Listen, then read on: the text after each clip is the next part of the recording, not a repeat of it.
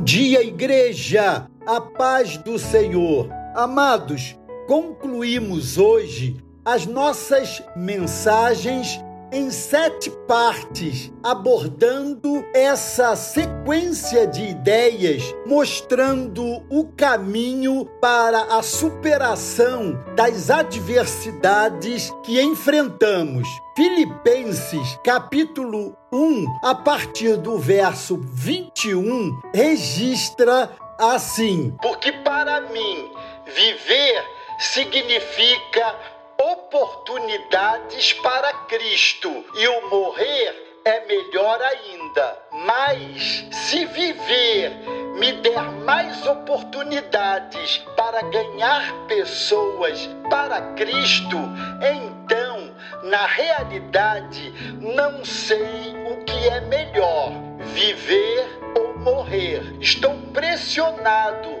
dos dois lados. Às vezes tenho desejo de ir e ficar com Cristo. Certamente seria muito melhor para mim do que estar aqui.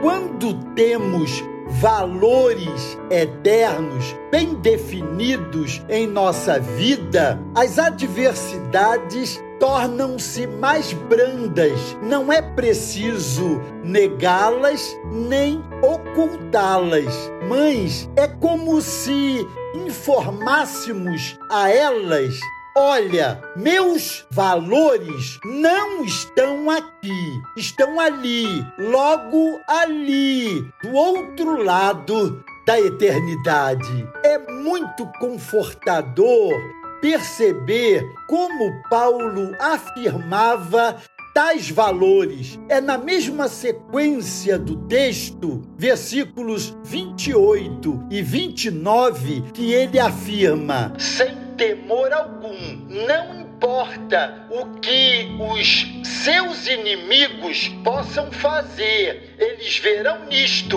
um sinal da sua própria desgraça. Porém, para vocês será um sinal claro da salvação da parte de Deus, porque foi dado a vocês o privilégio não só de crer em Cristo, mas também de sofrer por Ele. Amados, isso é fantástico. No meio de uma adversidade, podemos ter duas atitudes: olhar para a terra ou olhar para o céu. Reafirmar valores terrenos ou reafirmar valores eternos. O grande propósito do apóstolo Paulo é olhar o aqui, agora, sempre com o seu foco na eternidade. Ele vê